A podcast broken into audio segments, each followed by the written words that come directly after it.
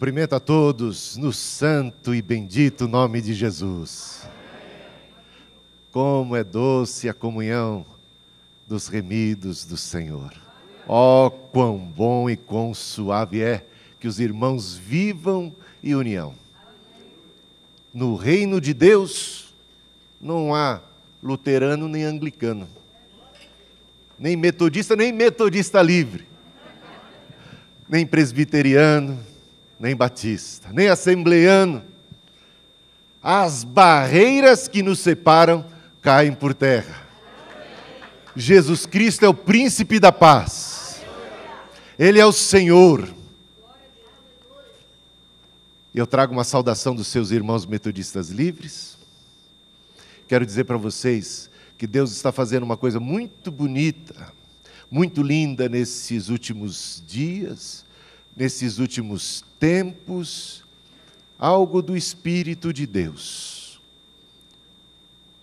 O mover do Espírito Santo tem aproximado líderes de igrejas de origem wesleyana, em primeiro lugar.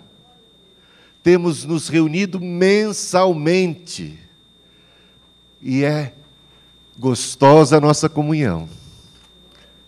É proveitoso o nosso compartilhar. Algo bom está acontecendo. Quero dizer para vocês que eu ganhei uma caneca metodista no ano passado. Eu tomo café todo dia com uma caneca metodista. Eu, eu gosto muito dela porque ela é verde também. E no reino de Deus não há lugar para palmeirense, nem para corintiano, nem para colorado, nem para gremista, nem para cruzeirense, nem para atleticano, nem flamenguista, nem para tricolor, nem vascaíno. Irmãos, Jesus é o capitão de um time só. Que coisa boa essa. John Wesley não era separatista. Nós sabemos que ele nunca quis criar uma nova denominação. Aliás, sabemos que ele morreu anglicano. Ele tinha esse espírito mais católico. Ele tinha, eu diria para vocês, aquela frase de Wesley extraordinária.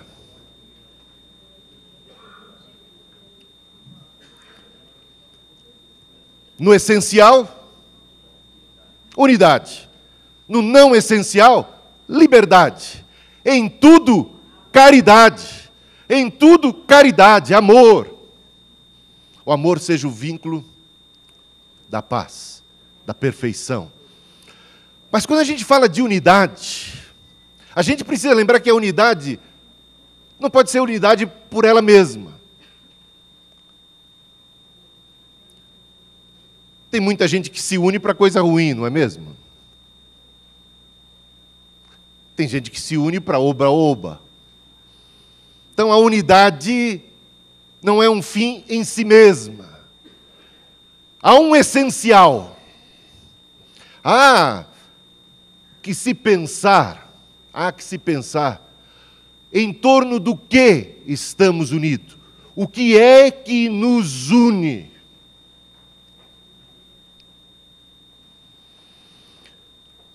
Eu vou compartilhar com vocês algo que se encontra em 1 Samuel, capítulo 2, 3, 4, 5, 6, 7.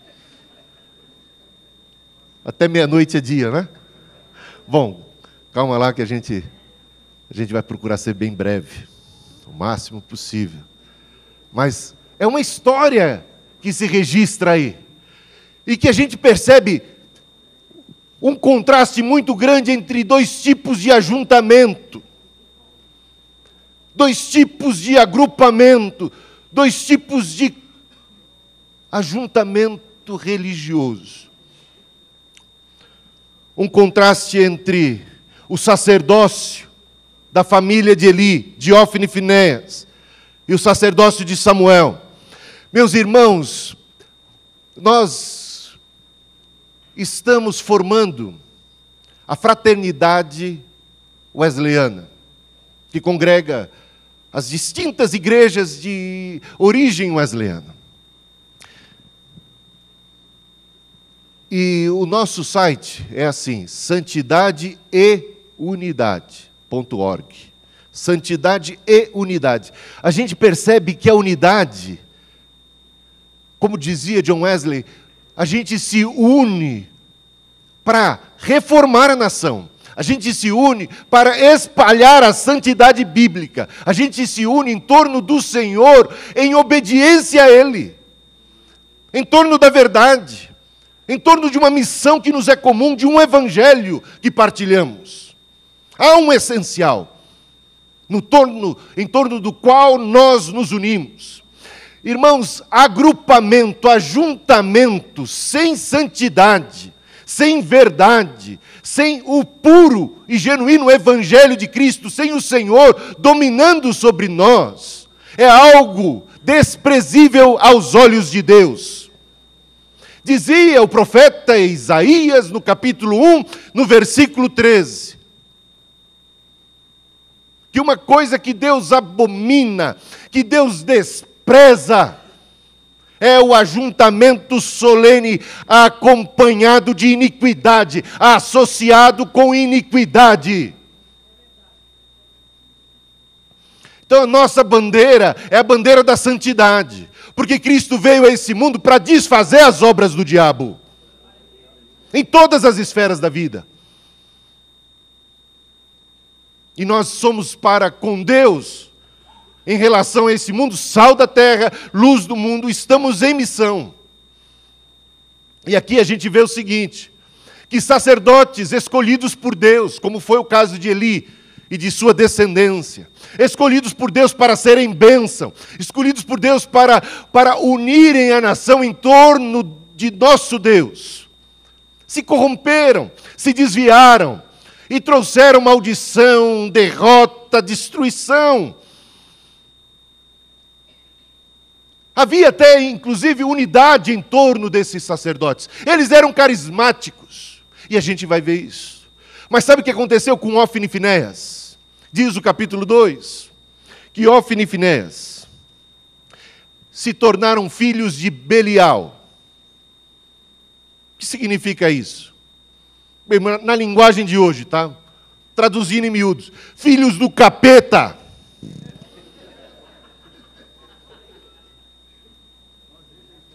Filhos do capeta, sacerdotes que se tornaram filhos do capeta, que não tinham temor de Deus, que metiam a mão no dinheiro da igreja, que oprimiam, que eram mercenários, que buscavam lucro, que não tinham respeito para com a arca de Deus, que não tinham respeito para com o santuário, que se prostituíam, ousavam se prostituir em frente da arca da aliança algo absurdo, e o Eli, o sumo sacerdote, o que fez?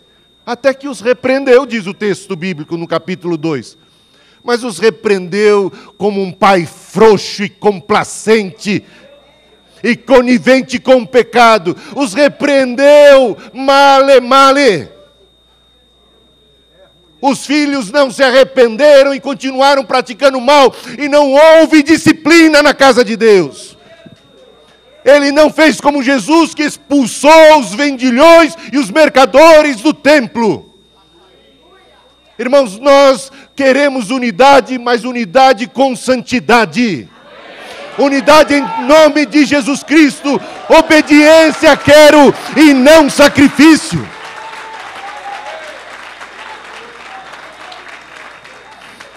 Sabe o que diz mais? Que a coisa chegou a um tal ponto que Deus, que havia escolhido, Deus que havia chamado, Deus que havia inclusive feito promessa para a família de Eli, ele fica indignado e diz o capítulo 2 aqui, versículo 29, por que pisais aos pés os meus sacrifícios e as minhas ofertas e manjares que ordenei me fizessem na minha morada? E tu, porque honras mais a teus filhos do que a mim. E tu, porque honras mais a teus filhos do que a mim. E ali veio um decreto de que uma maldição, morte haveria na família de Eli. No mesmo dia, por conta do pecado, morreriam Eli, Ofni e Finéas. Porque de Deus não se zomba. O que o homem plantar, isso ele vai colher. Sabe o que, acontece? Às vezes a gente peca. Pastores, às vezes estão em pecado. Líderes, às vezes estão em pecado. Mas de repente eles pregam, ah, há conversões. Sabe o que, que eles começam a concluir? Que por causa disso, do resultado e de frutos desta espécie, desta natureza, isso é um sinal da aprovação de Deus sobre sua vida. Porque Ofni e Finéias pecavam, porque Ofni e Finéias pecavam e continuavam a pecar, e nada, absolutamente nada parecia acontecer de juízo contra a vida deles. Deus tem a sua paciência. Aqui diz que houve uma guerra. E nesta guerra, no capítulo, registrada no capítulo 4, quatro mil homens de Israel tombaram, morreram. E houve então uma comoção geral. Chamem nossos sacerdotes. Precisamos da ajuda de Deus, o povo, para continuar na batalha. Precisamos da ajuda de Deus para vencer os nossos inimigos, para vencer os filisteus. E convocaram Ofni e Finéas. Tragam a arca da aliança. Tragam o símbolo da presença de Deus. Precisamos de Deus, precisamos dos sacerdotes queremos a arca. Ah, trouxeram a arca. Ofni e Finéias, esses sacerdotes de Deus, pecadores, carregando a arca da aliança. Quando eles se aproximaram do arraial do povo hebreu, carregando a arca da aliança, mas que fervor! Talvez o, uma, o culto mais fervoroso registrado nas Escrituras Sagradas. E Ofni e Finés falaram: estamos com a bola toda.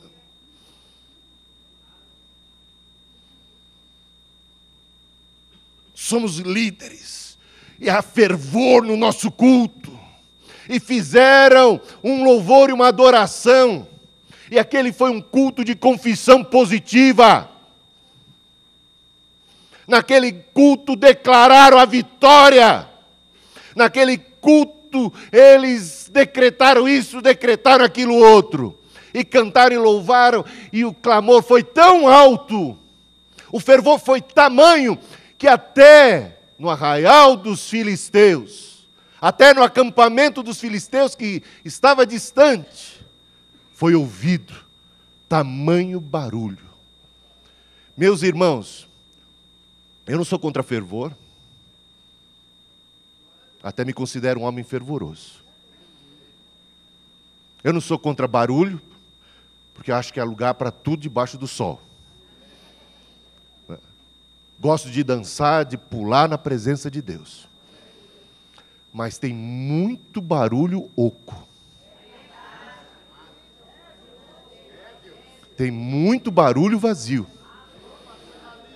Tem muito culto que é barulho só de, de homens sacudindo a terra, que não tem ressonância no céu.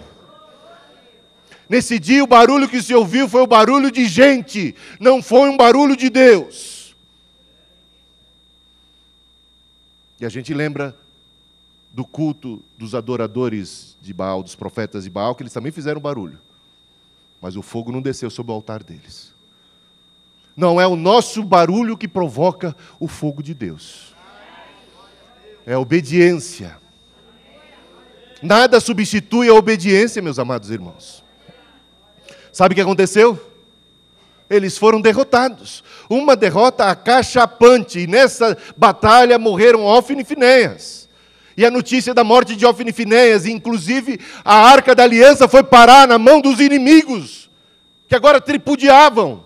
Quando Eli soube da notícia, ele caiu da cadeira e morreu no mesmo dia. A mulher de Ofne estava, ou de Finéias, deixa eu ver aqui, a mulher. Hum, bem, a mulher de Finéias. A mulher de Finéias estava grávida, mas não era a época de dar à luz, faltava ainda talvez um ou dois meses.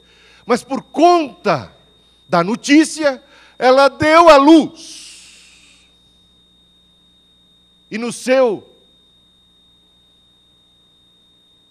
desespero, na sua angústia, ela deu o seguinte nome para o filho: Icabô. Foi-se a glória de Israel. Resultado do pecado na vida do povo. Tinha unidade? Tinha unidade. O que, que faltava? Santidade. Tinha juntamento, tinha liderança, tinha fervor, tinha culto, mas não tinha santidade. Era culto para inglês ver. Tem inglês aqui?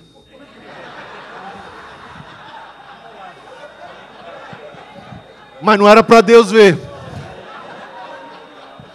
Bom. Para impressionar estrangeiro. Para impressionar o ser humano. Mas que não impressiona Deus. Porque está destituído de essência. Meus irmãos, quando os, quando os sacerdotes fracassam em adorar a Deus, quando os sacerdotes fracassam em dar glória ao nome de Deus, Deus não vai permitir que seu nome siga sendo motivo de chacota. Sabe o que aconteceu? A arca da aliança foi parar nas, na casa do deus Dagon. Lá tinha uma estátua enorme de Dagon e botaram a arca da aliança aos pés de Dagon. Ah, mas no dia seguinte, sabe o que aconteceu? Dagon estava prostrado caído no chão, aos pés da arca. E uma praga se abateu sobre os filisteus, isso se repetiu. Talvez peste bubônica, não sabemos. Eles, os filisteus, tiveram temor de Deus, coisa que Ofni e Finéia jamais tiveram em suas vidas. Eles, diante da arca e diante dos sinais de Deus, eles temeram. Eles disseram: Eis aí o Deus maior do que Dagon. Vamos devolver a arca, mas não vamos devolver à toa, vamos devolver como presentes. Eles tiveram temor de Deus, veja que lição. Os pagãos tiveram mais temor de Deus do que os sacerdotes do Senhor. E o nome de Deus, de alguma forma, foi glorificado nessa situação, a arca foi devolvida, e agora, meus irmãos, já estou terminando. Vamos lá, segura aí que é o seguinte: mesmo antes da morte de Eli e de Ofni e de Finéas, Deus já estava tomando providências. Lembram de Saul? Quando Saul também se desvia, pratica rebelião. Antes da morte de Saul, Deus já estava levantando Davi. Antes da morte de Eli, de Ofni e Finéas, Deus está levantando um menino, um moço, um adolescente, capítulo 3. Peço que você olhe e veja o que diz o texto. O jovem Samuel servia ao Senhor perante Eli.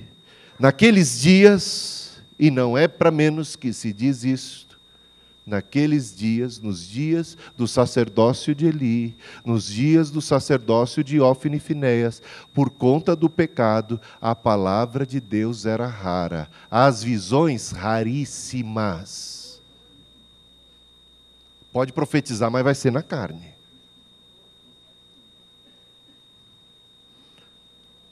O pecado, diz o Senhor, a minha mão não está encolhida os meus braços não estão encolhidos. Os meus braços estão estendidos para abençoar meu povo, mas as vossas iniquidades fazem separação entre vós e o vosso Deus. Palavra rara. Mas naqueles dias, diz versículo 2 agora, certo dia, estando deitado no lugar costumado, o sacerdote Eli, cujos olhos já começavam a escurecer-se, veja aí a decadência, um sinal da sua velhice, mas esse escurecer-se também tem outro significado espiritual. um profeta, um sacerdote, um pastor, um bispo, um líder que está distante do Senhor, que está que um dia até enxergou, mas que agora já não está enxergando mais. Mas sabe o que é mais lindo nesse texto?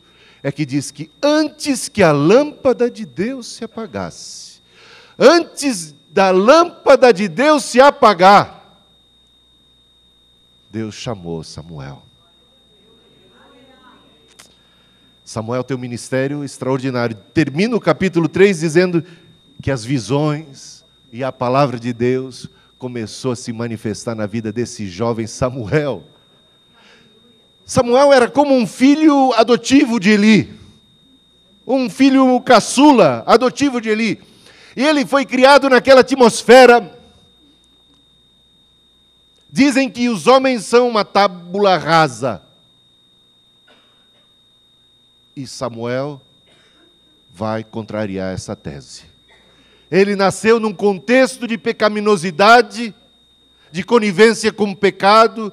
O exemplo que ele tinha era de Eli e de seus irmãos mais velhos, que estavam aprontando mil e uma, mas ele não se deixou levar pelo pecado, pela influência do meio. Ele se manteve, manteve íntegro. E a palavra de Deus se manifestou a ele, Deus o distinguiu, ele se distinguiu entre seus irmãos. E vai ter uma batalha agora. E aí a gente vai para o capítulo 7. Viu? Não foi tão demorado. Uma outra batalha. Passado um tempo, os filisteus fizeram nova guerra contra o povo de Deus. Nova guerra, nova batalha. E agora é Samuel quem está liderando. Agora é Samuel o sacerdote. Agora é Samuel o juiz. Agora é Samuel o líder do povo. Jovem ainda. E sabe o que diz? Que ele reuniu o povo diante da ameaça do inimigo, do mesmo inimigo que havia tempos atrás destruído, derrotado, humilhado o povo de hebreu. E agora Samuel reúne o povo do mesmo jeito que Ofni e Finés um dia estiveram diante do povo reunido, agora um culto, agora uma assembleia, um ajuntamento solene. Só que diferente de Ofni e Finés, o barulho que vai se ouvir do povo é barulho de corações quebrantados. Em vez de confissão positiva, o que temos é confissão de pecados.